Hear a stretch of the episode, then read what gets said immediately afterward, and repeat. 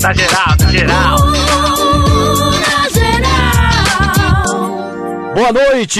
Estamos começando mais uma vez o Na Geral aqui pela 15 FM 92,5. O nosso WhatsApp é o 11 998874343 para você mandar e-mail na geral arroba 15fm.com.br. A nossa bem. fanpage no Facebook. Na geral com Beto Horas, Zé Paulo e Lélio e também no Facebook da 15 FM 92,5. Aê! Boa noite, Zé Paulo, Frank Fortes. Diante o rei eu me calo. Diante do Não, não. rei eu me calo. O seu, o, seu, o, o seu Geraldo vem aqui apresentar o nosso convidado de hoje. Boa noite, boa noite, amigos. Seu Geraldo é, tu- é é uma Não, eu- pessoa. eu vou- De Nazaré das Não Farinhas. precisa É o, falar nada, é o rei porque- de Nazaré das Farinhas. a- a- pela, é, a- o período que ele passou no norte e no nordeste desse país. Quem? Quem? Calma, eu vou apresentar. Ah, É, deu tempo suficiente para ele conhecer a- a- as- as- os verdadeiros talentos do Nordeste do- e ele percebeu isso ao Ah. me conhecer Ah. numa das faculdades onde eu Só ensinou uma coisinha de bola Enfim, ele. ensinei alguma coisinha de futebol pra ele, mas foi só a parte tética, tática. Tética. porque- tética. porque- Tétrica. Porque o talento já nasceu com ele. Ah. Senhoras e senhores ouvintes do programa Na Geral, eu tenho a honra de trazer aqui meu primo de segundo grau. que primo! Fica na tua, não se mete nisso. Não se mete em negócio de família, não. rapaz. Primo, Que rapaz. sobra. Paulo Roberto Falcão, muito obrigado pela sua presença e digo mais. É uma honra ter. um- Eu chego até em engago a voz. Ai, meu Ter uma Deus. pessoa do seu gabarito nesse programa. Só você pra levantar esse programa, que tava acabado isso aqui. Boa noite, Falcão. noite a todos, mas, Beto, Pode falar aqui perto. Boa noite a todos, é um prazer estar aqui. Eu estou curioso para saber por que na geral. Porque não é na, na numerada. Não era numerado. Não é na ele- ilha. é, Lembro na, é, é no lembro, povão. na geral, os Geraldinos do Maracanã. E na geral. Então, Na era- geral. que eu É, imaginava. é, boa junto- noite, prazer estar com vocês aqui. Boa noite, Falcão. Que honra ter o rei de Roma aqui com a gente. Eu posso fazer né? a primeira E pergunta? lá Aí, no sul hoje aí. tem a, tem a geral do Grêmio lá, né? Ah, é, tem. rola- Não, mas aí não entra nesse assunto. Que... Não, mas geral, geral tem, acho que todos os estádios tem, não tem? Não, no- alguns acabaram, né? É que, que- tinha até no, no, trico- no Morumbi tinha também. É. quando você Aquele jogou que lá. ficava de pé. Isso, mas não, sabe que no sul tem outro nome. Se eu vou até lembrar que era a Coreia. Coreia. Ah, é? Coreia? A arquibancada lá é um lugar é, do, do, do outro lado do campo, da, da social, do outro lado da arquibancada na geral. Mas ali em Porto Alegre, no Rio Grande do Sul, chamava Coreia, o pessoal Coreia. em pé ali. Atrás do gol. No- tinha em todo o estádio, mas Ah. mais nas laterais, mas era Coreia o nome diferente. Mas, então, Olha, eu. Ô, meu rei, tudo bem, Pelé? Desculpa, a gente, a gente, a gente Ai, vai tem chorar. momentos eh, na vida da gente, de um, de um jogador, que a gente tem que reverenciar os nossos heróis. Eu quero, eh, de antemão, eu não quero fazer pergunta, não. Eu quero, eu quero apenas eh, dizer a você, Falcão, uma palavra que talvez tenha faltado sair no jornal. Uma coisa é, pública, uma coisa que ficasse registrado para sempre nos, nos, no- na história desse país.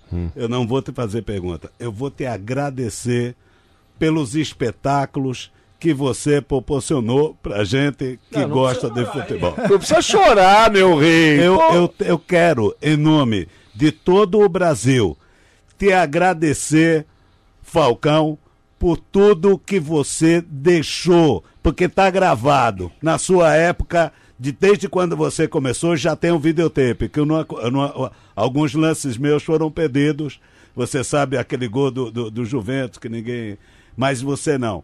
E eu quero, de coração, desejar muita saúde e muita paz para você e, e, vo- e que você um dia receba em troca tudo que você deu para nós no futebol, porque a sua elegância no futebol, o que você mostrou para nós, para o nosso povo brasileiro, é algo de se levar para sempre. Eu não, não chora, pelo amor de Deus, Pelé. Sabe, Pelé, que você sempre foi uma fonte inspiradora para mim, né? Cê- Puxa vida. Não, dentro Aí. do campo era impossível imitar, mas sabe que quando eu tinha 18 para 19, marquei o Pelé no, no Morumbi. Você tá brincando? Sim. Sério? É claro. Ele no Santos. E aí eu começava no Internacional e. Quando que você começou, Foi- Falcão? Isso deve ter sido em 74 esse jogo. É, porque Ele estava encerrando a Ele tava carreira. Dele ir encerrando. pro Cosmos, mas ele, ele, Rapaz, Ele você tinha- marcou o Pelé. ele tinha assim uma, uma capacidade de, de valorizar os adversários que me chamava muita atenção. Por exemplo, teve um jogo em Porto Alegre, na Copa do Brasil, anos atrás, em que ele. O, o Pelé entrou correndo, eu não jogava, eu era, tinha 16 anos, mas o lateral esquerdo, Jorge Andrade, viu alguém correndo Hum. e deu um chapéu, Olha. dominou no peito. Quando ele jogou a bola, ele se deu conta em quem ele tinha dado o papel. O chapéu. Pelé. E ele, Só disse isso. assim, ele não conseguia parar de tremer. vai, que, vai que esse cara inventa de mim pro meu lado. Ai, Aí o ai. Pelé passou por esse, boa, guri, boa, guri. Quer dizer, Falou, boa, guri. Mas ele era vingativo, esse negão, não vai? Não, Não, mas que ele era batia, bonzinho. mas-. Não mas pensa que ele era bonzinho, não. vem Quando não. batiam Ele era nele. meio vingativo. É só porque eu te contei do Ozebo. O que que você fez com o O Zé? Ozebo ficava pisando na minha, na minha chanca pra sair, na minha chuteira, pra sair, pra O tirar. Procópio. O Pocopo também. É. O Pocopo também. Quem? O Pocopo. E eu te contei isso no programa lá da. E você da fez uma falta nele que- e quebrou o dedinho falta? dele. Não, eu, eu, eu pisei no pé dele na hora que ele ia subir de cabeça. É, Mas você fazia, fazia isso. com todo mundo. Você fazia isso. Ô Falcão, a gente pode eh, dizer que você foi eh, meia ou você foi volante que sabia jogar muito? Sabe que eu tenho, quando, quando fala-se de volante, eu brinco, né? Eu digo, eu digo assim, pô, centro médio, né? Centro, Centro médio. médio. Centro médio mais antigo. É, não, assim, eu acho que eu jogava, comecei como, eu comecei como segundo jogador de meio campo, Aham. nas categorias. Meia, meia, meia direita. Meia esquerda. Meia Meia esquerda. esquerda. Na época jogava o centro médio, o volante, o Volante, meia direito, o meia esquerda, o ponta direita, centroavante, Ponta- ponta esquerda. ponta esquerda. esquerda. Então eu jogava de meia esquerda. Ó. Depois eu vim para centro médio, um pouquinho mais para trás. Quem, que- quem que fe- O fez? Ernesto Guedes. Ele que é, falou, eu- joga aqui. Eu jogava no infantil, assim, daí eu, eu subi e a, a categoria de cima na época era o infanto juvenil, né, hoje é- deve ser sub-16, sub-17. Ah, E aí ele me colocou como primeiro homem de meio campo. E aí onde eu, e depois quem me colocou para frente, para segundo homem, aí aparece um pouco mais, faz gols e tal. Aí foi o, o Dino Santos. Ah, que E também jogou. tarde, e depois o Minelli me manteve também naquela posição mais na frente também, já que em 77, 76, quando o Inter foi bicampeão brasileiro, o Paulo Capejá não tá mais, aí o Minelli colocou para jogar de segundo homem. Samarotê. 76 em cima do Corinthians, né? Acho que sim. Você tinha que fazer isso, né? Se dá licença aí eu fazer uma pergunta. Ô, Murici, vem aqui, Murici. Ô, Muriça. Todo Jogou alguma aí. coisinha também. Vocês jogaram contra, né? Ah, joga. Contra. O Muricy era Bom. cabelo comprido, É. É. Chugrilo. meia direita. E Fica meia na sua, é. Jogava bem, jogava bem. Ah, Carniça, né? É, fica na sua aí, ô palhaço. Bom, antes de mais nada, eu quero desejar boa noite a todo mundo aí. Dizer que é um noite. prazer estar com você. A gente tá sempre junto, mas é, é num programa desse a gente tem que. O que, que você acha que hoje falta pros técnicos brasileiros mesmo? Pergunta do Murici para técnico é dura, hein? Não Ah, é? sabe por que, que eu tô te perguntando isso? Que é o seguinte. É, primeiro, deixa eu explicar, porque tá, é, a- a- a- alguns dias a gente vem falando isso aqui no programa, que é o seguinte, o técnico hoje não quer conversar com a, com a imprensa. O técnico tá todo. Já, já, é todo, já todo mundo entra imitando o Murici, entendeu? Bronquinha. Já- bronquinha, com patada e tudo. Então a pergunta pra você, o que, que você acha que falta pra, pro técnico hoje? É, é mais. É, é, é um suporte do clube. Nesse sentido que eu tô falando. Porque às vezes o cara também. É, a gente, Se sente sozinho. Você sente só- exatamente. Então a gente tá aqui atirando pedra nos técnicos. E como você foi té- e dos bons, meu. Eu E sei é disso. técnico E é ainda. técnico até hoje. É. Então, assim, é, é, é, o que, que você acha que tá faltando? Por que, que os caras já estão indo pra. pra, pra, pra Armado, armado. Pra, pra, pra coletiva de imprensa, meu. Sabe que o sistema, né, Murici, o sistema é um negócio interessante. O sistema, ele, ele te coloca na situação de você se adaptar um pouquinho ao... é, você, para fazer alguma coisa de interessante, você tem que rasgar algumas coisas. Mas aí é mais difícil, você vai contra muita gente, contra a, ge- o- a gestão de um clube. Então, a, a dificuldade é você sair do sistema e fazer coisas diferentes, né? eh, novas. E, e- eu acho que esse é o grande desafio. Só que a maioria dos treinadores entram nesse sistema que aí de repente você tem que. eh, o mais importante é ganhar, Claro, É. que, claro que ganhar é importante. O medo de perder emprego faz isso também? Pelo sistema. É. É, É. Tipo assim, se perder três jogos já vai cair. Tá fora. É, então, isso faz com que os treinadores, evidentemente, se pre... nem todos, né, mas a maioria, se preservem um pouco e entra dentro daquela situação. Joga pra não perder? E, e muitas vezes que joga por uma bola, aquela É, história. Eu até é. brinco, para jogar com uma bola é difícil. É melhor jogar por 10 bolas, é mais Sim. fácil fazer um gol. Sim. Então, então, na realidade, eu acho que acontece é, é, é que o treinador acaba entrando num sistema, pô, mas se eu não fizer isso, então ele fecha o time, marca mais.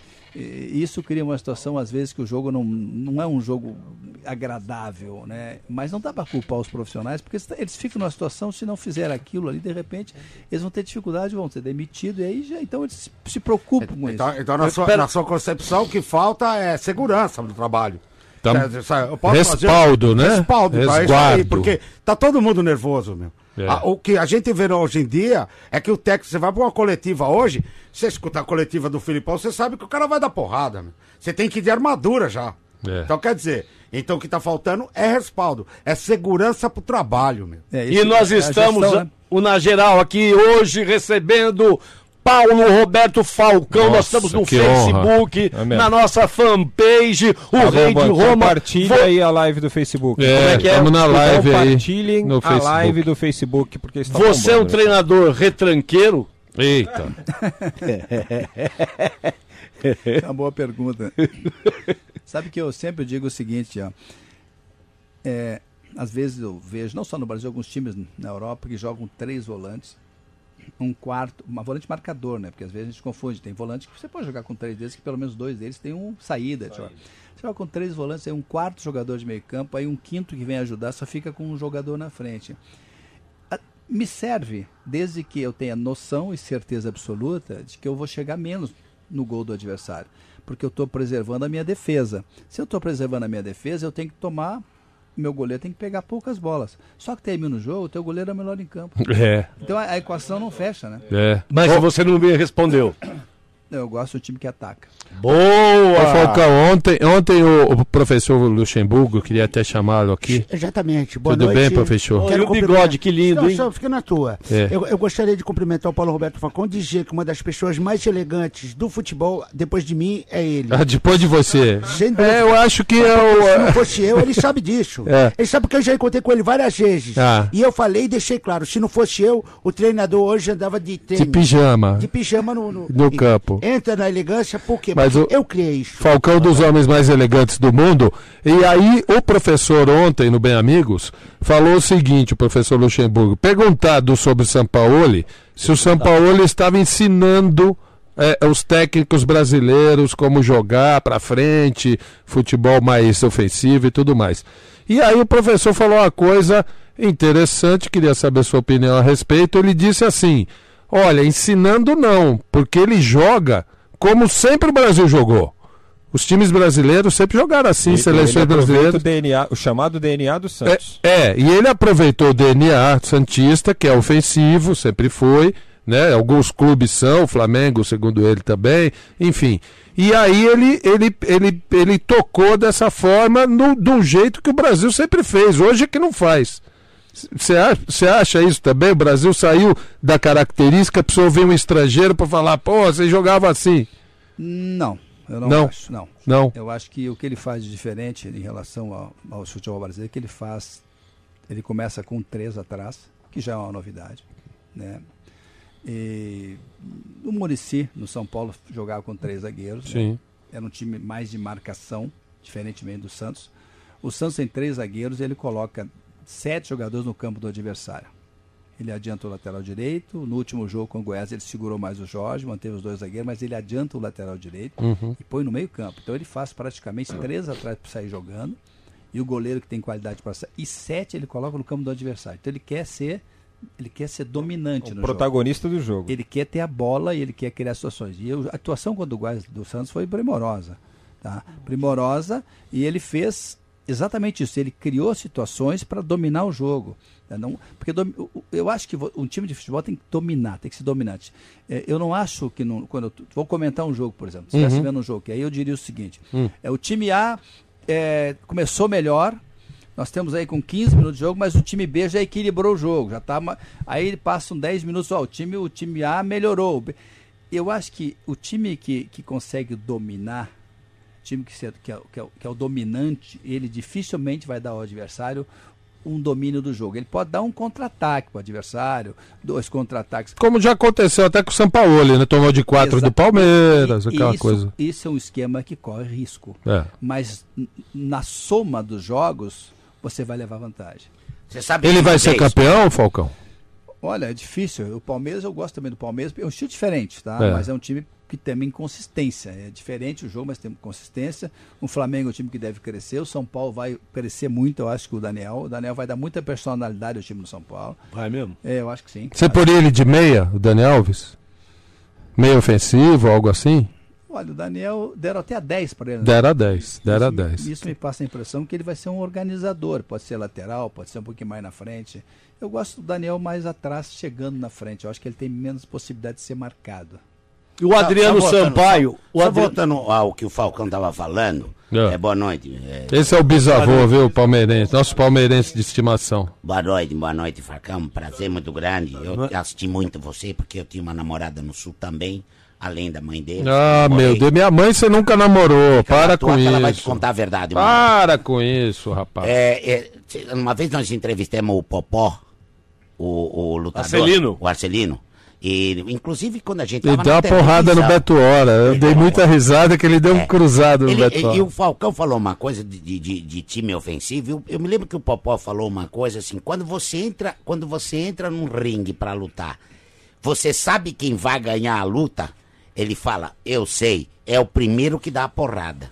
Então o que o, o- o que o Falcão tá falando é exatamente sobre o, o, o Sampaoli, ele quer dar pri- o primeiro tapa. É, é o que quer- agride, é o que, com- é o que propõe, né? O, o Guardiola também tem essa postura. Ele acha que ele tem que sair para cima. Às vezes ele entra com cinco atacantes. Cinco. Ele faz lá dois, três e cinco. E, e- e- e ele vai nos dois 15 minutos para já fazer o gol. Se não, ele volta pro. Aí ele diminui, vem para três zagueiros, depois vai aumentando, enfim, ele termina no 4-3-3. Mas ele tem essa postura. Agora, é claro, nós estamos falando aqui de times de uma qualidade. Quando você vai entrar. Quando o teu time não tem a qualidade do adversário, não dá para sair atacando, atacando aí. Vai Mas- tomar tinta. Exato, nós estamos, nós estamos falando assim, times mais ou menos do- com o mesmo perfil, com a mesma consistência. Aí você tem que ter. Que também é inteligente o cara jogar de uma maneira precavida, tentando contra-ataque. Se adaptando É, ao time que você tem na mão. Claro. Isso também é ser inteligente. Claro. O Adriano Sampaio aqui no Facebook da Kiss FM, 92,5, Ah. ele fala assim: Falcão, você não quer mais trabalhar de comentarista, Falcão? Aqui no Na Geral, por Não. exemplo. Olha, sei lá, eu, eu, eu gosto de televisão, gosto de rádio, eh, gosto de futebol, eu, eu gosto das coisas que me emocionam. Né? Comentar um jogo quando você consegue antever aquilo que vai acontecer também é muito gratificante. Né? Eu sempre procurei trabalhar na televisão assim. Quer dizer, eu não gostava de dizer o que todo mundo estava vendo. Uhum. O cara chegou no fundo, cruzou, foi uma boa jogada, veloz, e o cara fez um golaço. Isso todo mundo viu. Uhum. Né? Eu tenho que dizer por que, que isso aconteceu Claro. né? E eu gostava muito. É, mas eu resolvi agora, nos últimos 5, 6 anos, em 2011, começou a se voltar a trabalhar no campo, ser treinador. Pelo menos essa é a ideia que eu tenho hoje. Embora adore muito rádio, televisão, comentar, apresentar um programa, de repente. Então é uma coisa que eu gosto, mas... o Teu último trabalho no campo qual foi, Falcão? Foi, não foi, né? Porque foram 20 dias no Internacional. No Ah, nem, nem esquentou, nem. Não, não é. fez- e o Falcão. nada. Olha, o Falcão, eu tenho que, eu tenho que falar uma coisa aqui. É, primeiro eu vou falar os nomes aqui: Valdir Pérez, Leandro, Oscar, Luizinho Júnior, Para com isso. Cerezo, Sócrates, Falcão e Zico, Serginho e Éder. Seleção que muita gente, inclusive eu, acho que foi a melhor seleção brasileira de todos os tempos. Em 1982 nós não ganhamos e eu saía de um vestibular, eu fiz um vestibular no meio do ano, e aí saía do, do vestibular voando, correndo, ônibus lotado, todo mundo saindo do serviço para ver o jogo. E foi o, confesso aqui, foi o único jogo que eu chorei na minha Ih, vida. Rapaz, não brinca. Verdade. Foi o único Eu ia jogo. falar a mesma coisa, só que eu tinha ó, 10 anos de idade. É, eu já era um pouco mais velho, tinha 19. Foi, a única- Foi o único jogo que eu chorei. Eu, eu chorei. Eu aumentei como torcedor. É, de Eu aumentei chorar. Você sabe que a gente fala de 82, né? Nós estamos falando de 82 há que é 37 anos. É. É. E esse era um time que emocionava as pessoas. Mencionava. Sim. né? Ô, Mas, olha, desculpa, mas no início da, da, da- da minha fala foi exatamente, te juro, sem, sem, sem brincadeira, eu estava falando essas palavras e lembrando de cenas fantásticas vendo vocês jogando. Agora, eu quero dizer, Pelé, que a seleção que você jogou em 70 também era muito boa. O que, que é isso? Olha, mas eu sou, eu sou capaz de dizer que a sua, a sua seleção era muito melhor. Mas a diferença era que lá tinha você e na nossa não tinha, Pelé. entendeu? E por que que essa Será, seleção não ganhou, o, o- o Falcão? Por que, Pois que a é, gente não foi sabe- campeão? Você sabe que Era uma seleção que, que não tinha uma preocupação, entre aspas, defensiva, tinha. como deveria tinha ter? muita preocupação, porque é, aliás, eu, eu- a gente escreveu um livro sobre isso. O time que nunca, o time que perdeu, que ganhou a, o time que não, não ganhou a Copa, mas encantou o mundo. Encantou o mundo. Sim. É, se a gente pegar os jogos, alguém pode me ajudar aí na produção, mas nós fizemos. Peraí, Foi eu 2 tenho a 1 aqui. contra a Rússia. Isso, de virada. Acho que depois foi, Foi aquela falha do Valdir Pérez. Chute lá de 2x1, longe. União Soviética era na É, época. Que era, um time, que era um- talvez o melhor time da Europa naquela oportunidade, junto com a, a melhor seleção junto com a Itália. 4x1 contra a Escócia, E 5x1 contra a Nova Zelândia. 4x0 contra a Nova Quatro. Então Zelândia. são 4, 8, 10 gols, é isso? Nossa, fez gol, hein? Tomamos É, 1, 2. dois. É, é. Aí a gente vai botar o jogo da- Argentina, foi 3x1. 3x1 pro Brasil. Então dá o quê? Dá 13? 13 Treze. e 3. E 3. É, não dá pra dizer que o time não marcar. Mas vamos botar o jogo da Itália também. 3x2 Tomamos pra gols. Itália. Então, 15 e 6. 15x6. quer dizer, o time que faz 15 e toma 6 é um time que sabia defender, evidentemente. Né? Não- Só que era um time que tinha jogadores que fechavam o espaço. Né? Só que quando, quando recuperava a bola, a saída era de muita qualidade. É, Era de muita qualidade. Ninguém, não tínhamos assim, um jogador no meio campo que tocava para o outro, porque o outro era mais habilidoso para ele levar a bola e eu tinha que ficar pior a volante marcador. Não. Quem roubava a bola saía. E tinha qualidade de chegar. Os dois laterais, pô, Leandro e Júnior eram uma Pelo qualidade. amor de Deus. Não, você. E o Cerezo no meio. Cerezo. Então, o quem Zico. roubava a bola saía. Doutor? E, e eu, eu assisti depois, várias vezes, o jogo da Itália, evidentemente. Eu lembro que quando nós estávamos perdendo o jogo, a gente fazia um apertava para roubar a bola mesmo. É. Então era um time que, que, que enganamente se disse que não sabia se defender. O Tele era Mas- muito mala, ô Falcão? A gente chamava ele de muito chato. Você chamou É, todo mundo chama. Por quê? O chato é até um, No- uma maneira no bom sentido, dele, né? porque ele, ele manda. to- eh, O que, que ele queria? Eh, Domine e toca. Domine e passa. Domine e passa. Por- Porque ele, e ele dizia sempre: os dois fundamentos que um jogador não pode não ter é saber dominar e saber passar. Então, se você olhar aquela seleção de 82, nem- era muito raro alguém dar mais que dois toques na bola. Porque E ele, aí, ele ficava em cima. ele ficava em cima. Eu queria fazer uma pergunta ainda, é, uma discussão recorrente que a gente tem aqui, Falcão, sobre a questão do, do Sampaoli. O que a gente notou, principalmente no começo, agora deu uma paradinha nisso. Às vezes você faz um elogio ao sistema do Sampaoli ou alguma iniciativa que ele teve durante o jogo. é, e há um certo melindre de alguns treinadores, alguns inclusive externando isso, né? Ah, o Carilli aquela vez. Para mim, eu, eu- eu tenho sempre fala- falado aqui, é, não tem demérito nenhum você elogiar um profissional, seja qual for a nacionalidade dele.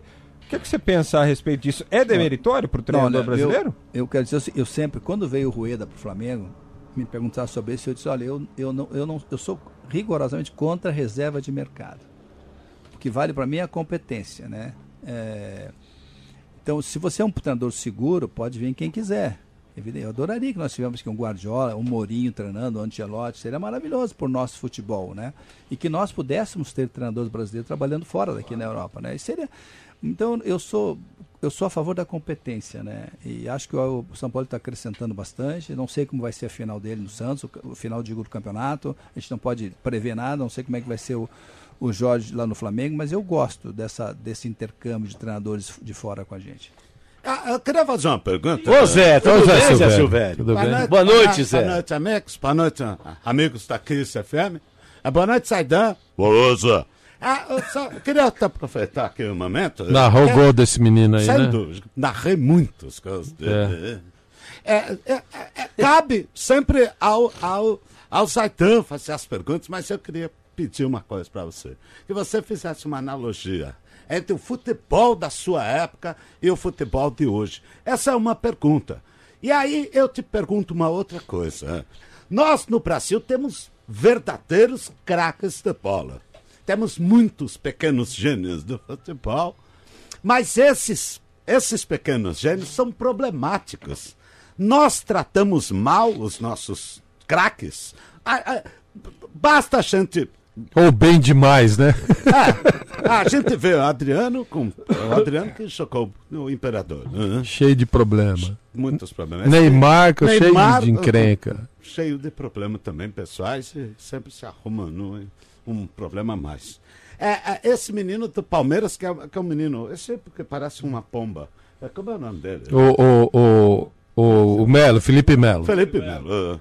É esse? Não, é o outro, o outro também. O Felipe Melo e o outro. Ah. Daverson. O Davis. Exatamente. Faz uma pomba. É, parece uma pomba mesmo. né? Então a gente. Uma cobra, É, né? é assim. E, e esses são, são, são coisas, e casos de, de problemas. É. A gente trata mal os nossos craques, Socão. Ah. Olha, eu- quem, por exemplo, quem ah, fala de imprensa? Não, a, a- a- o, o, o, sistema o, o sistema, clubes, status quo. Acho diretores. que não, acho que não. Acho que bem demais, É, né, Falcão? Sim, acho que é bem. Existe uma, claro que existe uma cobrança em cima do que você conquistou, né? Você, porque quando você é, consegue as coisas e, e depois você deixa de conseguir, de jogar bem e tal, é natural que a cobrança aconteça, porque assim como elogiaram, vão cobrar. Torcida, imprensa, tudo. Eu, né? eu- só que eu acho que você tem que ter preparo para isso, tem que saber que é assim. Eu digo sempre assim, ó, é, como treinador, existe o periférico, né? O que, que é o periférico? É tudo aquilo que está em volta do futebol e que você, treinador, não tem controle. É um pouco da imprensa, é o árbitro no domingo, é agora o tal do VAR.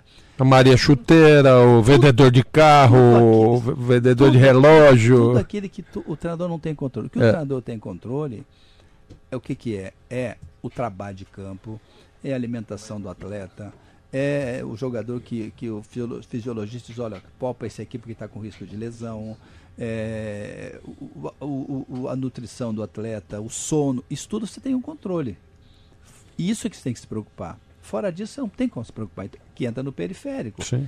E o periférico tem que ser controlado por quem? Por quem tá, por quem está sendo atingido diretamente pelo periférico. Seria o jogador, ele tem que ter esses cuidados. Você acha que ele tem que ter um, uma, uma, um staff para cuidar? Hoje em dia Eu é, é, acho se- é eu eu acho- preciso? Eu acho, que, eu acho que você tem que ter alguém do teu lado que te diga a verdade. Eu, eu tenho uma- sempre uma história que eu conto, que aconteceu comigo no Internacional. Nós fomos jogar contra um esportivo em Bento Gonçalves, duas horas de Porto Alegre. Uhum. E no domingo de noite, domingo de tarde. Na segunda-feira eu me apresentava à seleção brasileira. No jogo contra o esportivo, o, o treinador do esportivo colocou um jogador de meio campo em cima de mim. Onde eu ia, o cara ia atrás. Ele estava perdendo 1 a 0 De repente, ele bateram lateral, ele escorregou e eu consegui sair dele com a bola. Quando eu saí dele com a bola, ele se agarrou na minha perna. e eu queria sair fora e ele não, ele não soltava. Aí eu me virei chutei ele, bola. E já fui saindo, porque eu sabia que ia ser expulso. Aham. Cheguei no vestiário, tomei banho.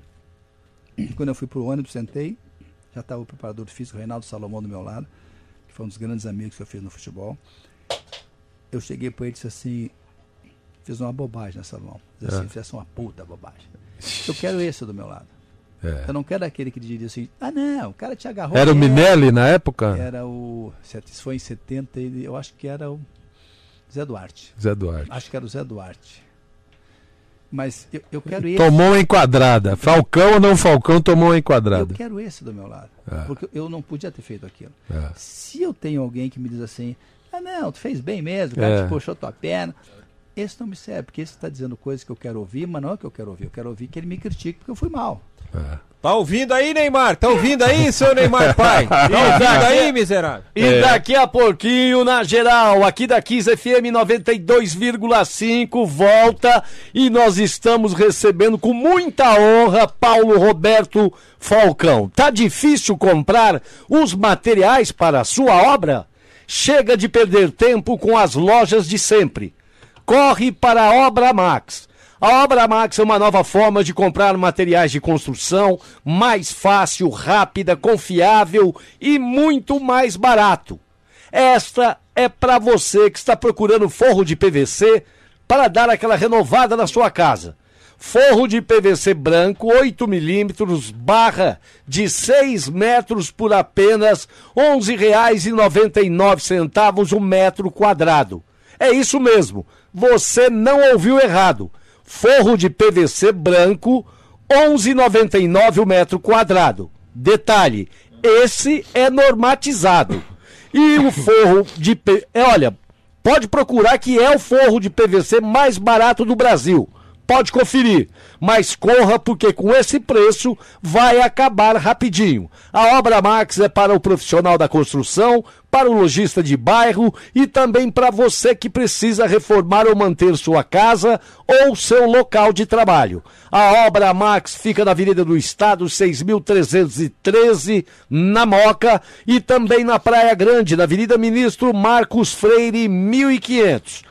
Compre também pelo site obramax.com.br, sua loja 24 horas todos os dias. Aqui da Kiss FM 92,5 e vamos para algumas mensagens pelo nosso WhatsApp 11 99887 4343. Recebendo ninguém mais, ninguém menos que Paulo Roberto Falcão, rei Só de isso. Roma, só isso.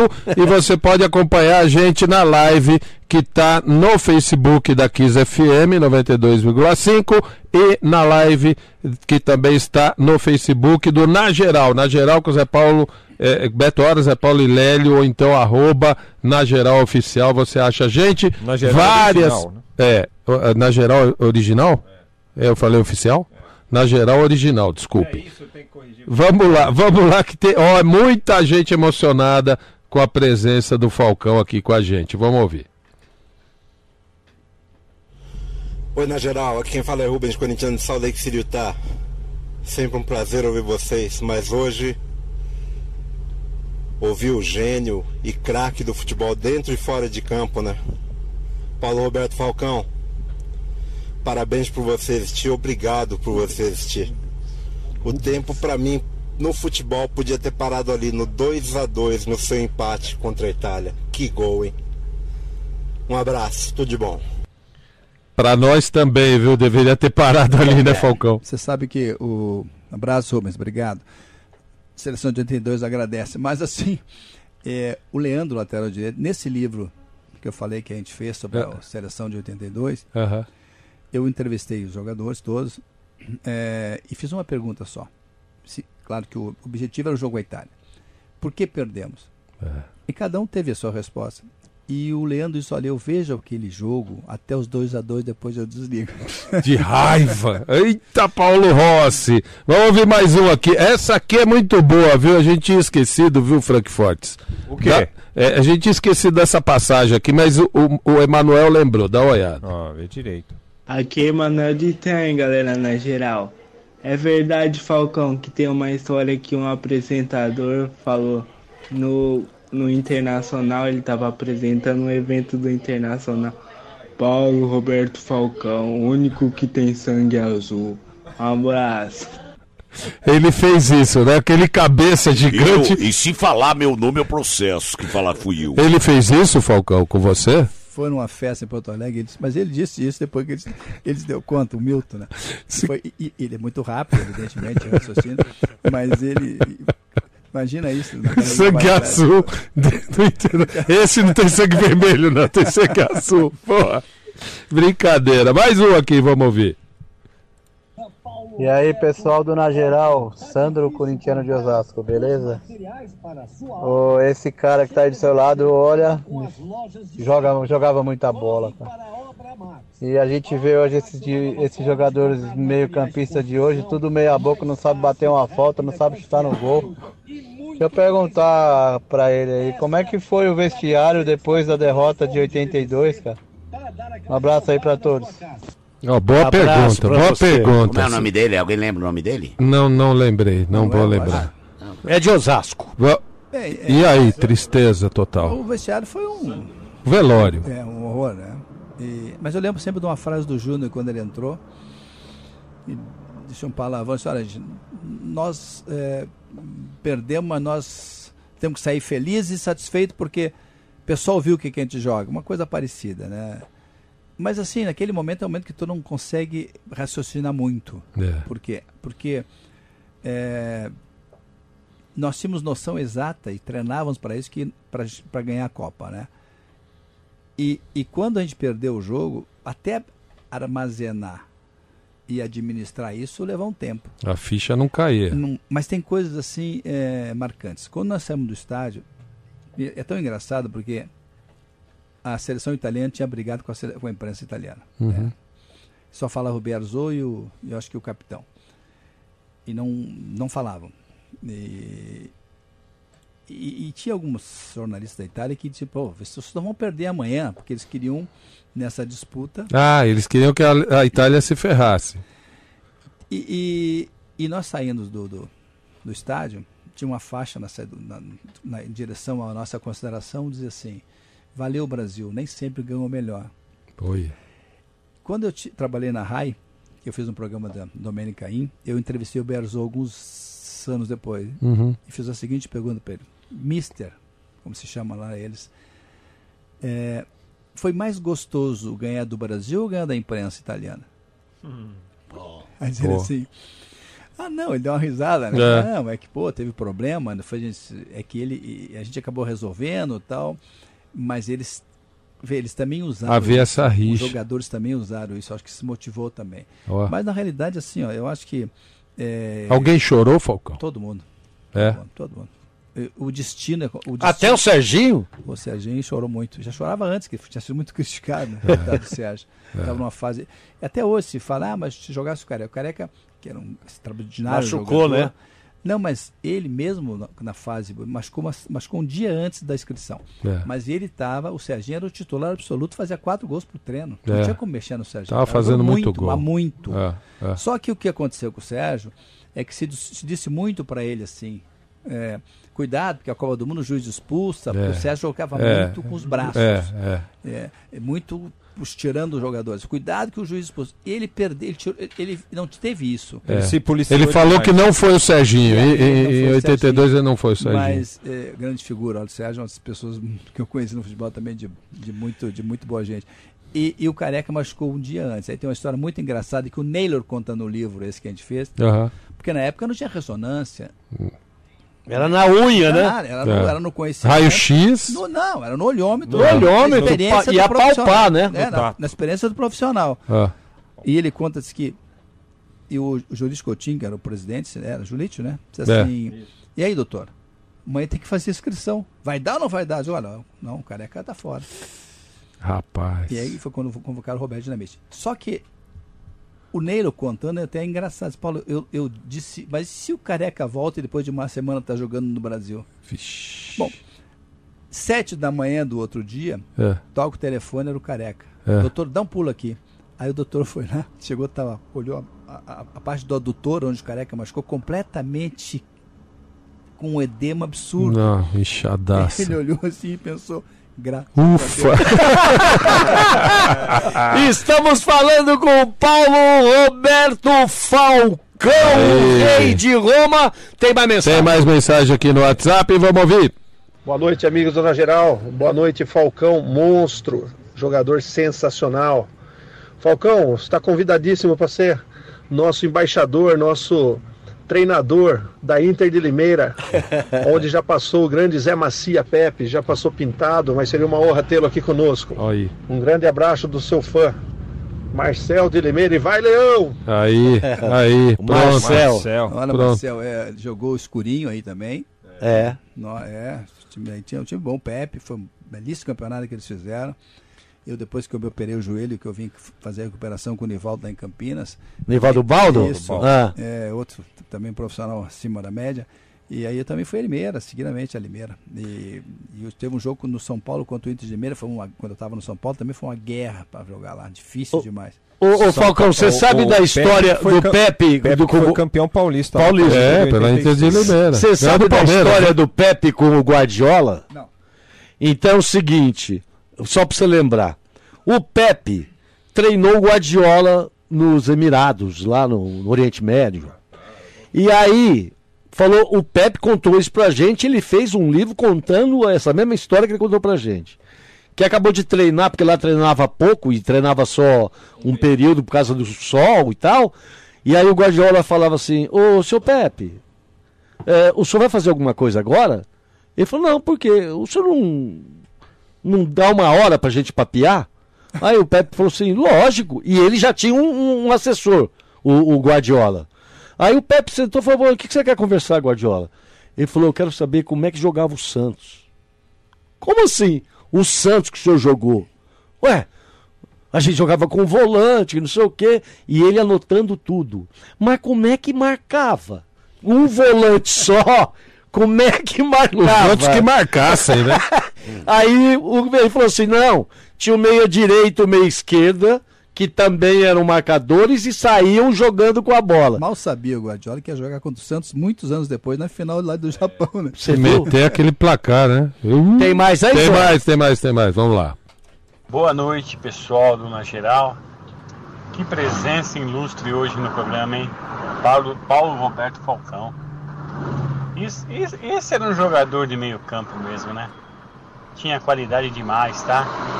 E vê se vocês não estragam ele aí, tá bom? Um abraço aí. Fique com Deus.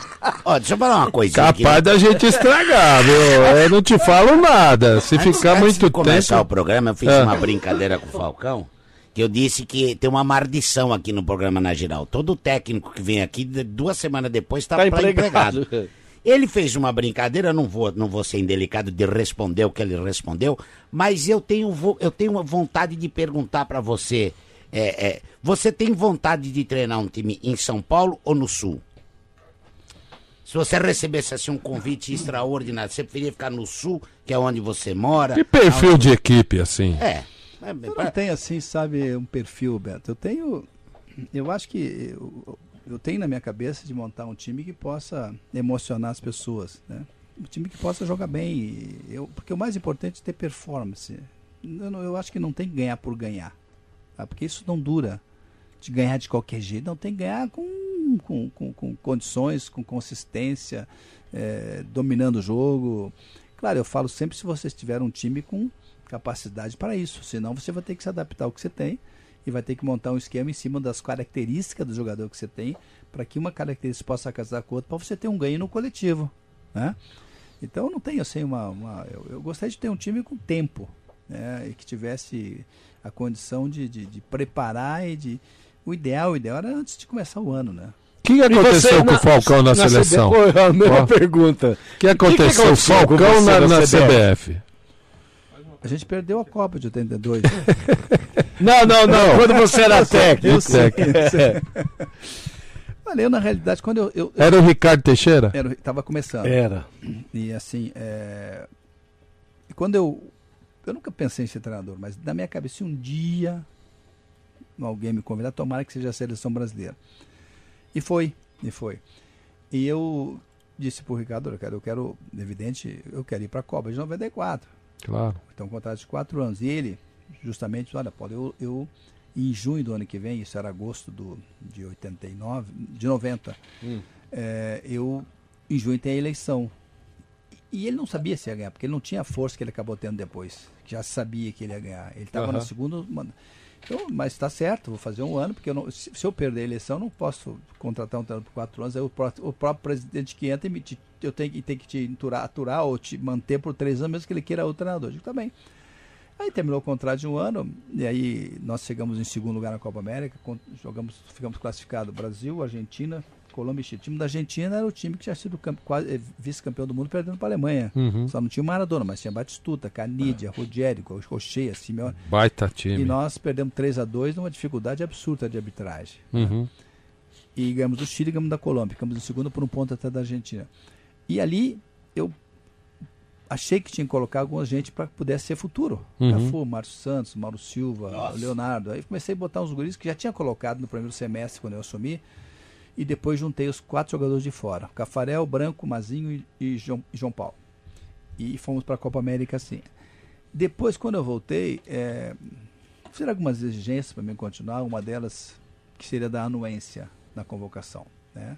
Ah, de, de- Ah, é? de- eh, eles, eles teriam que aprovar a sua assim, convocação. O que, que é isso, né? Não, aí entre convocar um jogador daqui ou convocar um jogador de lá, tal, convoco daqui. Hum. olha, eu não posso fazer isso, e, enfim, e acabei saindo, né? Saindo, é, quando terminou o ano de contrato. Mas fiquei muito feliz depois na entrevista do Parreira, quando ele disse que a gente tinha feito um trabalho que ele levaria dois anos para fazer, que era uma garimpagem que a gente fez naqueles primeiros cinco meses, né, de agosto a de setembro até dezembro, e depois na Copa América.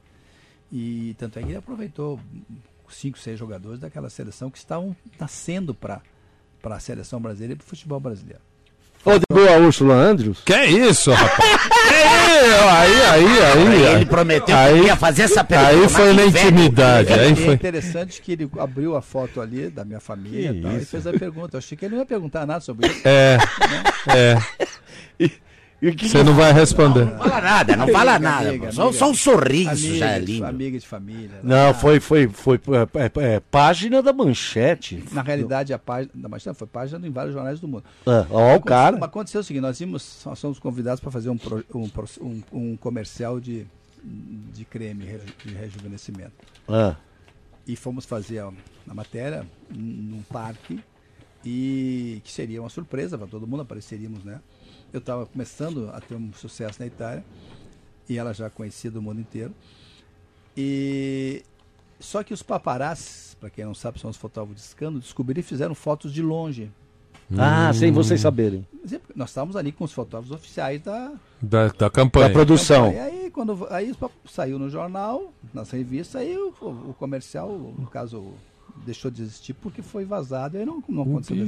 Perdemos um dinheirinho, né? na- Ah, não, tá não rolou o cachê. Não rolou nem o cachê. Ora, eu queria, sabe o que eu queria? Ô, gente As fofoqueira, é que nem o Lélio, assim, é paparazzi de rádio. Ora, eu queria, eu queria que É. a gente falasse rapidinho dos, dos, dos times de hoje. É. Pro, pro, pro, pro- vamos- eu- É, vamos, vamos Falcão, falar mais aqui com, com o Falcão. Eu queria que o Falcão falasse um pouquinho o que, que ele acha de cada time hoje, do Corinthians, do Palmeiras, do São Paulo, do Santos, como é que, como é, que é a visão dele atual.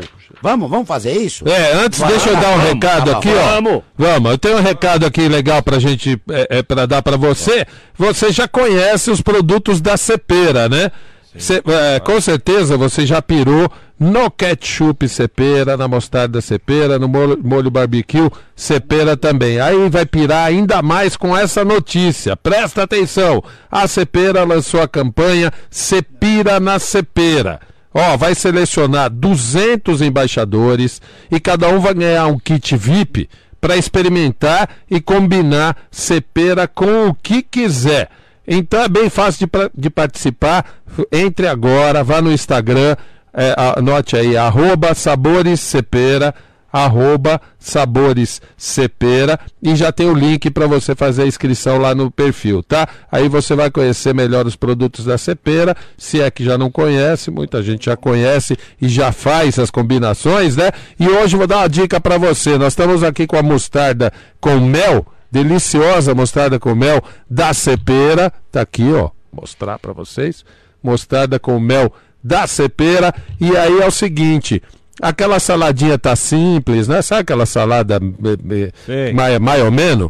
Então você faz o seguinte: faz um temperinho como você faria normalmente. Um pouquinho de vinagre, um pouquinho de sal, azeite. Se quiser botar uma pimentinha, pode botar.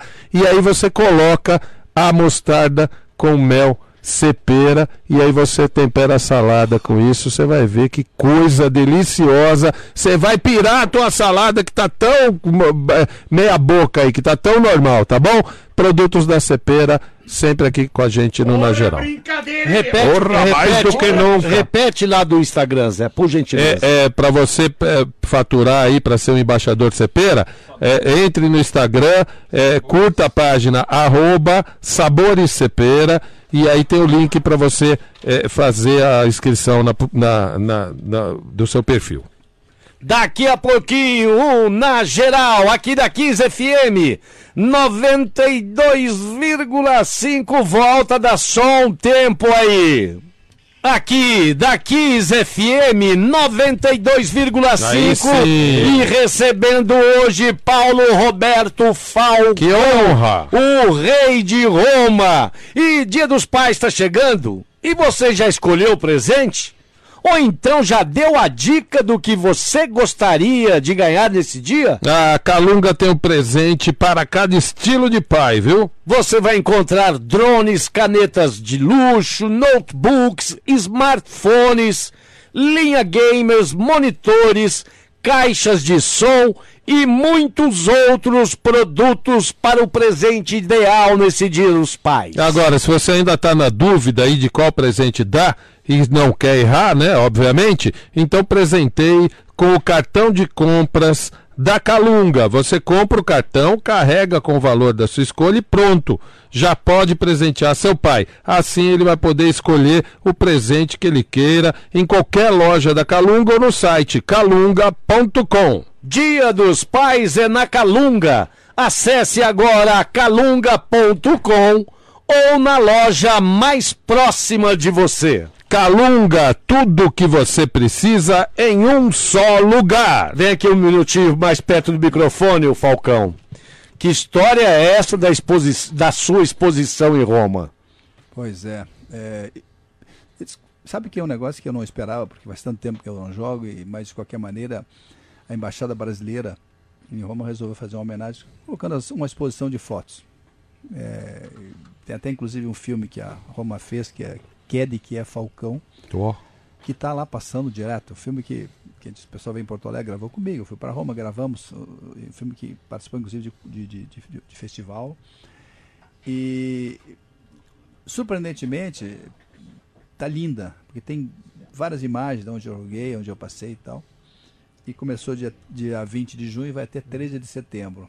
Homenagem à Embaixada Brasileira, no meu histórico de Roma, de pouco de São Paulo, do Internacional também, de seleção brasileira. Ó, oh, e o Falcão, para quem, quem não sabe, né? Tricampeão brasileiro com o Internacional, 75, 76, 79, é, cinco vezes campeão estadual lá no Rio Grande, fez tudo isso aí na seleção brasileira e foi para Roma. A Roma não ganhava um campeonato desde 1942. Desde 1942. Em 1980 o Paulo Roberto Falcão chegou lá e falou: Deixa comigo, é isso que vocês querem? Ganhou o escudeto. Sabe uma coisa engraçada quando eu cheguei lá? Que o Roma tinha sido sexto ou sétimo colocado no último campeonato, com 16 times, na época eram 16.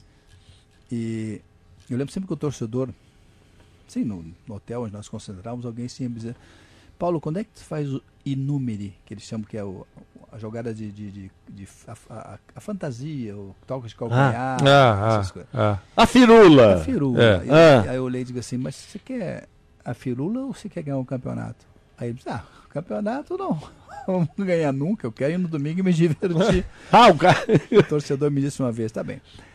É, o, aí quando, quando a grande, para mim a grande, não tem explicação, mas essa, essa relação que ainda mantém do torcedor comigo, né, desse carinho, é uma coisa que não, eu não consigo. Às vezes me pergunto, tem uma explicação depois de uhum. tanto tempo? Eu não tenho. Não tenho uma explicação para dizer por que continua essa. Você, você vai para lá, você para o, o aeroporto. De 20 anos, ah. de 30 anos, e, é. e, eles que não viram, eles não eram nem nascidos ainda. É. é. Demonstram a mesma admiração. Mas não tem. E outra coisa, uma coisa eu, eu, eu encontrar o, o cara de 60 anos que viu jogar, uhum. olhou, esteve no estádio, né? Uhum. Um movimento importante do clube eu, que eu tenha participado. Não. Aí até pode ter a justificativa, né? O cara veio ficar na memória e lembrou e voltou no tempo. Uhum. Só que o guri de 25 anos, 30, não teve isso. E você lembra, o, o, seu time era bom da Roma lá? Ou era médio? O Roma, o Roma era um time médio na época e a gente fez 5, 4, 5 anos bons, ótimo. Tanto é que no primeiro ano nós fomos vice-campeão e ganhamos a Copa Itália a Copa do Brasil daqui, e não, nos, não ganhamos porque houve realmente um prejuízo de arbitragem absurda no jogo com a Juventus em Torino. Tava, nós estávamos um ponto atrás. Na época se jogava por dois, não por três. Ah, é. E nós tínhamos depois mais dois jogos. Um em casa com dois com o Pistoiese e fora com a Avelino. Dois times que estavam lutando para não cair. Então o jogo com a Juventus era fundamental. Né? E nós fizemos um gol, que seria o gol da vitória, que o, que o juiz anulou. Passam-se sei lá quantos anos, foi 81, mais de 81. Em 2006, tô, estamos em Paris, Galvão e eu preparando pegar o voo para a Suíça para acompanhar a seleção lá em Vegas. Uhum. Tinha estourado o escândalo na Itália. Hum, ah, da compra de arbitrar de resultado. É, e aí, ali estava as pessoas que foram punidas, um deles, da arbitragem, era o juiz daquele nosso jogo. Putz, isso, de favorecimento, segundo o jornal, a Juventus. E, e aí, no, nesse ano ganhamos a Copa Itália, sendo que a final foi em cima da Juventus em Torino. Caramba. Dez dias depois desse, desse, desse, jogo. No segundo ano nós fomos terceiro colocado, tivemos três lesões, a minha, do Bruno e do Prusso, que era os, os Prusso, que era o centroavante, o Bruno Conte, que todo mundo sabe quem é, o talento do Bruno. E no terceiro ano nós fomos campeões italianos, e no quarto ano a gente foi é, vice-italiano, é, campeão da Copa Itália e perdemos a final na Copa dos Campeões nos pênaltis para o Liverpool. Caramba. Olha. Então foi um, foi um negócio que. Que- Marcou mesmo, não podia ser vocês, diferente. vocês que estão ouvindo na geral aqui da Kiss FM 92,5, Hum. nós É. estamos falando com o rei de Roma, o Falcão. E vocês, não- assim, eu não o conhecia pessoalmente. Você sempre foi esse cara simples assim, rapaz? Desde quando você, você era o rei de Roma? Não, não, não, vou contar agora.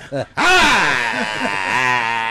Olha, eu vou falar. eu vou- eh, quem, quem sou eu pra falar de humildade? Porque eu sou humildade em pessoa. É, eu você sou, é, eu você sou é. humildade em pessoa. Você é, Mas se meu. eu chamar. Ah! É. Olha, eu vou falar uma coisa pra você com toda sinceridade. É. A humildade do Falcão é um negócio tão, tão maravilhoso, mas tão maravilhoso, que às vezes, às vezes me dá vontade de chorar. É. A humildade. Tomar um vinho e chorar, Não, né? e quando é o vinho meu. É. O meu vinho. Toma um vinho e chora. É. É, eu tomo um vinho, o, próprio vinho meu que eu produzo. no Galvão. É. Galvão. Como é que é? Galvão. Vinhas da Galvão. Vinho Galvão. É, vinho... Ah, vinho Galvão. Vinho é, Galvão? É vinho Galvão, pô. É Bueno, chama o vinho. Ah, bueno. É, mas não posso fazer merchandising. Ah, entendi. Paulo corta. Galvão mesmo. É vinho Galvão. Tá. Quando, porque eu sou humilde, eu sou uma pessoa humilde, apesar dos carros que eu tenho. Você tá casas lá em Monte. Carlo, Monte lá na- a minha na- casa, que na é uma casa. casa maravilhosa, É. uma vista ali. Ah, vai, vai. O que, que você quer mas falar do eu quero dizer o seguinte, a Pô, você tá, desse- você tá, você tá. Fica na tua. Tô dando É, nele. vou te convidar pra ir É. no Bem Amigo, sabe por Ele tem Você- vinheta? Não, você fala muito. É. Porra, eu falo muito. Eu falo muito. Ai, ai. Ai, mas é humilde demais. É um cara, olha, ele atende todo mundo no aeroporto. Eu não tenho saco. Apesar da minha humildade, eu não tenho saco. Mas ele atende todo mundo. Se- sempre foi assim, Falcão? Sempre? Eu acho que não. Eu, eu, sabe, a gente vai aprendendo, vai rodando e tem uma coisa que eu acho que tem que se, a gente tem que se valorizar um pouco. Mas não, eu acho que a, humildade não é nem, não deveria nem ser uma, uma, uma- uma- Obrigação, né? É, uma- deveria ser na realidade uma obrigação de todas as pessoas. Eu acho que a importância das pessoas não está no que ela tem, o que ela deixou de ter, o que ela conquistou. Está naquilo que você demonstra no dia a dia. Tu não vai ser menor do que que ninguém se você tratar bem as pessoas. Então, nunca me dei conta disso. E Se você me perguntou, eu nunca me dei conta. Sempre fui, evidentemente, que tem momentos que tu tem que se que tu tem que se posicionar diferentemente, mas de um modo geral eu respeito a todos e Ô, nunca tive problema. Ô Falcão, é, de- só, só uma coisinha. Tô, tô relembrando esse- essa geração aí. Porra, Vo- só uma coisinha. Uma coisinha grande, o programa, esse cara É, tá falando. isso aí não para. Ai, ai. uma coisinha, Ele, ele quer fazer a língua superar o nariz. É. Isso é impressionante. brincadeira, meu. O Falcão é de uma geração é, que a gente. é, ele tá falando da Inter de Limeira aqui, que ele teve um jogo difícil. E aí, quando você analisava va- os times até é, é, é, é, considerado menores, né? Então, uma Ponte Preta você tinha dois, três craques, um Guarani você tinha dois, três craques, e aí ia, né? Pelo Brasil afora, é, fora os times grandes. A tua geração foi profícua em, em- em bons jogadores, né? Excelentes jogadores. Quem que te marcou como jogador da, da- contemporâneo seu? Quem, era o cara? Você jogou na seleção com o Sócrates, com o Zico, com é, o, o Júnior, enfim. Quem foi o cara que na tua geração você falou, pô, esse jogou bola, hein? Eu vou falar, eu poderia falar vários jogadores, né? Mas eu vou falar num nome que eu acho que teve que era um monstro jogando bola. Eu poderia falar Júnior, Zico, Rivelino, um monte. Mas eu vou falar, de- falar de um jogador que não teve o reconhecimento que deveria, porque Boa. deu um grande azar, porque jogou na posição do Pelé. Dirceu Lopes. Nossa, jogava muita bola. Esse é a minha estreia no Internacional. O Campeonato Nacional foi contra o Cruzeiro. O Cruzeiro era um timaço em Porto Alegre. Tá, meu tempo estava na reserva e o Dino Sá me colocou. A capacidade e o arranque que ele tinha é, era muito difícil, porque ele, ele, ele dava um drible de 3 metros e chegava na frente. Ele jogava do lado e, claro, jogou muito tempo com o Tostão, também outra figura que jogava muito, né? Jogadores inteligentes. Mas o Dirceu era uma figura que, que, era, que era um monstro. E tinha uma patada boa também, né? Tinha uma capacidade de de arranque, É. sabe? olhava- Falta, ele batia a falta. Verticalizava sempre, não tinha jogar para o lado. Então esse foi um jogador que teve menos destaque do que mereceria pela capacidade. Embora tenha sido um monstro da Belo Horizonte no sim, Brasil, né? mas sim. Na seleção não conseguiu porque tinha um Pelé, depois tinha um Tostão, mas eram. Me lembrei, podia te dar outros nomes, Sim. né? mas enfim, esse foi um jogador que Mas é legal porque, não sei, acho que foi o primeiro que você, né, que te É, veio eu esse valor. achava ele um monstro. Seguindo essa, essa toada aí do quem é quem, um treinador que tenha te marcado, talvez, não sei se você se espelhou em algum treinador para construir também a sua forma de pensar, não? Porque, é claro, é, Claro. ela é sua, mas grande treinador da tua carreira, se você tivesse que eleger. Ah, eu tenho, sim. Eu tenho que dar. O sueco, não? Falar de todos. É, o sueco é uma figura das melhores que eu conheci como ser humano. O Nils Lidholm. Para quem, para lembrar, para quem não lembra, ele fez o gol na final Brasil e Suécia. Ele fez o primeiro gol. Caramba. O Brasil ganhou 5 a 2 Ele fez o primeiro, estava 1 a 0 a Suécia. E ele dizia: pô, Paulo, a gente não tinha como enfrentar o Brasil. Ele me dizia depois, quando ele treinou a Roma. Não tinha Pelé, Garrincha, os monstros, mas nós tínhamos três profissionais só no time, que eram os três que jogavam no Milan. Era o Nordon, o Green e ele. Só que quando nós ganhamos a semifinal, o pessoal todo foi pra festa, cerveja. Aquelas suecas, né? Não Obviamente. como, né? Nós não íamos ganhar do Brasil, mas talvez nós fôssemos endurecer um pouquinho mais o jogo. Ele tem histórias maravilhosas. Ele, ele hum, perguntaram assim, como é que era? o- Ele jogou no Milan, jogava muito, né? É, e conta uma história que ele pegou a bola, o goleiro jogou a bola para ele, ele dominou. Na entrada da área dele, fez um lançamento de 48 metros. 48 ele Ave Maria. Caramba. e errou. Vixe. E o estádio inteiro levantou e aplaudiu. Olha. A gente perguntou para quem, mister? O senhor errou um passe e a torcida aplaudiu e disse, Paulo, chama de pau. É que depois de três anos no Milan, era o primeiro passe que eu errava. Caramba. Só isso. Isso ficava sério. É. Enfim, eu tive o Ernesto Guedes, seu Joff, que foi da categoria, o Ernesto Guedes, que foi que me colocou para o primeiro volante, onde eu comecei. É, eu tive Antoninho, qu- quando eu tive um momento de. Tinha lá meus 18 anos, eu olhava para o time de cima do Internacional, tinha Carbone, Tovar, Vitoru como volante, tinha Braulio, tinha Dorinho, tinha Dejade. Eu não vou jogar nunca lá em cima. Mas aí eu fui convocado para a seleção brasileira da categoria, que foi a Cannes, onde nós ganhamos, depois fomos à Olimpíada de Munique 72. Aí me deu um estalo, pera um pouquinho, eu estou sendo convocado para a seleção dos melhores, eu devo jogar alguma coisa, é que eu me ajudou, aquilo me deu aquilo que faltava, autoestima, né? Aham. É, o, depois eu tive o Dino Sani, que foi o responsável para me colocar, pegar da categoria de baixo e subir, mesmo eu tendo um ano ainda para jogar no, no, no, no- nos juniores, na época era o juvenil. É, depois tive o Minelli, que foi quem me jogou para frente também, para segundo nome, onde eu comecei a fazer gols e aparecer mais. É, depois tive o Ana Andrade, que era uma figura também monstro, foi campeão Que- Internacional, no Grêmio, no Curitiba. Então, esse também, o Ana Andrade, tem um grande respeito. Então, E- eu respeito. O Tele também foi um cara importante. É, e vou esquecer, ó, eu sempre, a gente sempre esquece alguém, é um risco de ficar falando de nome.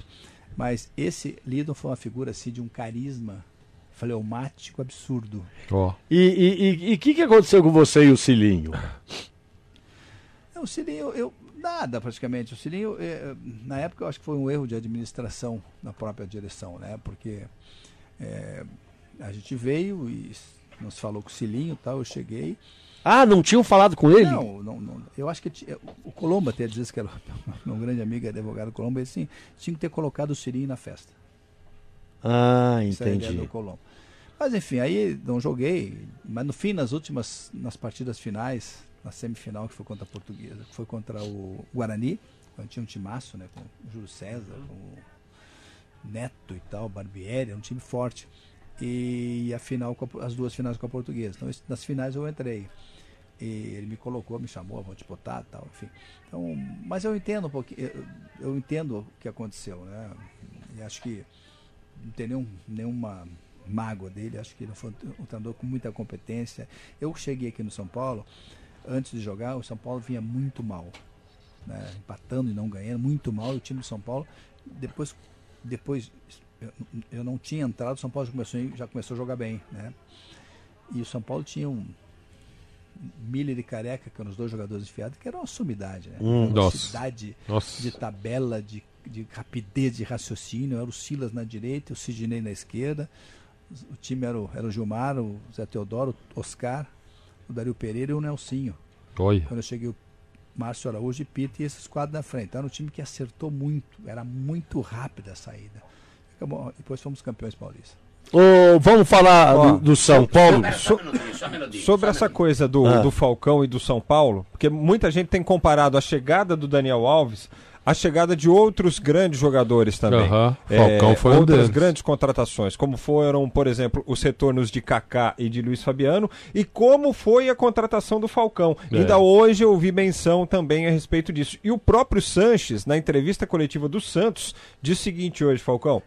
A chegada do Daniel Alves pode dar uma motivação para o São Paulo para o clássico, mesmo sem a presença do Daniel Alves. Só pelo fato dos jogadores saberem que tem um, um- um monstro, um cara que acabou de ser eleito o melhor jogador de uma Copa América, é, na arquibancada ou, ou acompanhando o jogo e sabendo que amanhã esse cara vai estar no campo junto deles, né? É, é importante. Eu acho, eu acho que o Daniel vai agregar muito no São Paulo. A sua experiência, a sua capacidade técnica, é, a sua liderança de vestiário. Eu acho que o São Paulo tem traz com o Daniel não só um jogador. Eu acho que ele personaliza, ele dá um pouco mais de personalidade ao ambiente, porque é um jogador que qualidade indiscutível.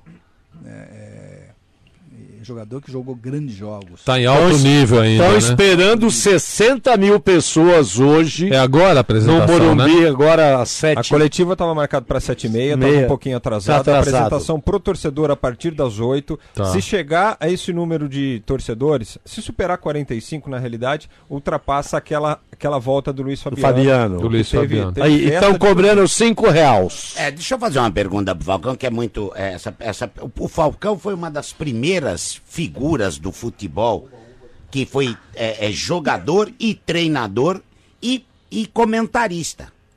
Porque, é, é, se eu não me engano, você, você foi primeiro como comentarista, depois é que você foi ser técnico. Sim.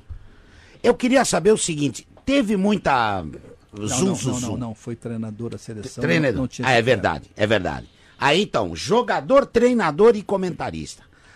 A partir desse momento que você entra como comentarista, é, como é que era a tua relação com os, com, com os colegas e. É, a pergunta é muito boa, né? Por quê? Porque eu sempre tive o cuidado de não de, de, de opinar. A gente é paga para dar opinião. Claro. Mas eu sempre fazia um comentário criticando, mas um comentário com, com não era um comentário com ódio, um comentário com carinho. Ah, Hoje o Beto não teve bem e tal. Mas eu não- Respeitoso e. e eu, porque eu me colocava no lugar, Uhum. não deixava de criticar, evidentemente. Eu não diria e não disse assim, o Beto não joga nada. Não. Porque eu sei que tem pessoas que, que não gostam disso. Eu não deixava de opinar. Olha, o Beto hoje não foi bem, teve dificuldade, a bola, ele não estava fechando mal, estava lento. É uma crítica que eu tenho que fazer e que tinha que fazer. Mas diferentemente de, de ser uma crítica com ódio. Mas você sofreu alguma uma retaliação por parte de algum não, amigo? Não, não, não, porque. Mas assim, ó, a gente sabe que ninguém gosta de crítica. É. Ninguém gosta de crítica, mas. é, cansei de ver muita gente me dizer, eu- inclusive o próprio Tafarel, pô, os caras, seleção, os caras te respeitam porque tu critica, mas tu não, tu não massacra. Não, não, não destrói a pessoa, né? Sabe? Porque isso não É. significa ser. Eu não sou. é, Complacente. Não, É. não. É, se eu tivesse treinando, se eu fosse comentarista hoje, eu ia criticar os treinadores se eu achasse que tivesse que criticar. Claro. Mas como eu não sou, eu sou treinador, então eu tenho que respeitar, evidentemente, a classe, embora eu tenha a minha opinião sobre isso. Claro. né? Mas eu, como comentarista, eu tenho a obrigatoriedade de, de elogiar ou de criticar. Tá. Ô, Olha, Falcão. a pergunta que eu faço para todos Ah. os técnicos aqui, Falcão, eu vou fazer para você e eu quero a tua, a tua mais sincera resposta. Hum. O que acontece em Vegas, fica em Vegas. O que acontece no futebol, fica no futebol? Acho que sim. Acho que sim. Tem coi- É que o futebol é uma coisa assim, ela é muito. Hoje em dia é difícil ficar alguma coisa, porque rede social, é, o telefone. As câmeras, é, né? Nós temos aqui, nós temos computador, vários celulares. É. Tem muita coisa hoje. O jogo, por exemplo, o jogo de futebol antigamente tinha uma câmera. É. E olhe lá, hein? Quando eu jogava Libertadores, tinha uma câmera. É. Então era acontecer de tudo. Hoje É. os caras estão lendo o bilhete do treinador, né? Exato. Transmissão. Não, é. eu troço- Então hoje é muito difícil as coisas serem preservadas. Escondidas, né? Claro que tem coisas que tem que ficar dentro de vestiário, mas É. se você tem 30 jogadores, 35, cada um tem seu empresário, cada um tem seus amigos fora. Então é difícil que isso não vaze. O Ô- segredo, isso é o periférico. nós estamos Sim, falando. Você já esteve próximo de treinar algum time aqui de São Paulo? Eu tive há uns quatro anos, três, praticamente com, com o Santos. É Olha mesmo? só. Mas foi uma coisa, conversa que não, não aconteceu. E Olha, o Lélio ia chorar, o Lélio ia, ia tatuar você no na peito. direção. E, enfim, conversa- conversaram comigo, mas depois não, não acabou acontecendo porque não houve a, a manutenção da mesma direção. Olha.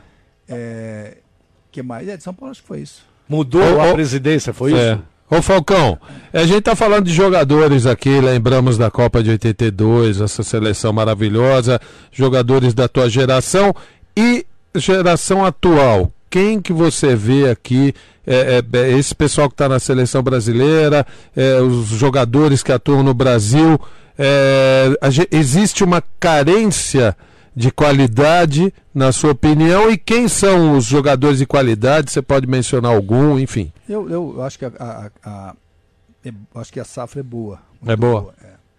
Acho que o Tite pode fazer o que quiser em termos de esquema tático. Né? Você tem uma defesa boa, você tem ótimos goleiros, você tem é, jogadores no meio campo ali que, com, com condições de jogar a próxima Copa. Eu acho que a safra está boa. Uhum. Eu diria, é muito boa para você manter. Só que vai ter tempo agora, você vai ter que fazer o time. Depurar. E claro que eu tenho convicção que o Tite sabe que a Copa América, embora tenha sido uma vitória importante, somente depois quando da, ganhou da Argentina, mas é, e é importante de ganhar para ter, Uhum. ter condições de fazer as modi- modificações que ele vai fazer, certamente para pensar na Copa do Mundo. Então ele vai ter respaldo para isso, porque ele. É, é, mas eu acho que é diferente de enfrentar um futebol europeu.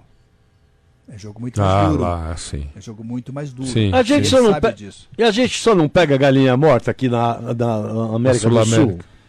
Olha, assim, eu acho eu, eu, a Copa América, hum, nós falávamos antes, inclusive, o seguinte: hoje em dia não dá para cravar nada. Ninguém imaginava que o Brasil fosse empatar com a Venezuela.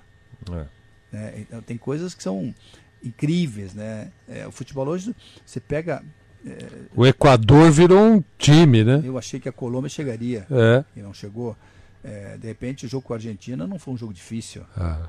Então, hoje em dia, é, assim, ó, o futebol não dá para cravar nada. As pessoas em Porto Alegre perguntaram assim, há uns 15 dias, o Palmeiras já ganhou o campeonato? Eu digo, não. É muito cedo. E é mesmo. Mas né? o Mas não torcedor. quer dizer que não, que- não quer dizer que não vai ganhar. Claro. Porque tem time para isso. Claro. O que, o que não dá para dizer, já, o já ganhou não dá. Não, dá Não nem pra dizer existe, né? agora. Já ganhou não existe. Não existe Talvez se diga na Juventus, dá quando tá com 20 pontos na frente. É. O torcedor brasileiro não se habituou a isso ainda, essa paridade que hoje Tá existe no aí, futebol sul-americano.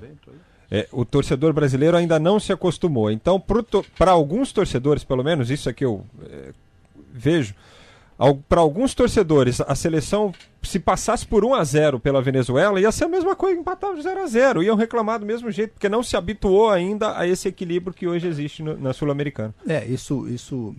Porque às vezes você vai para o campo com a expectativa, né? Mas a seleção brasileira tem que golear, ou o time melhor tem que golear. Não é mais assim, porque hoje todo mundo está se preparando. Nós não temos tantos jogadores que façam uma diferença absurda. Né? Então você tem que ter. Eu acho que hoje os times são, tem que ter muito cara de treinador. O treinador é muito importante nesse momento para manter um time, para montar um time para ter mais coletivo, para que, o, que o craque do time seja o coletivo. E para isso precisa tempo.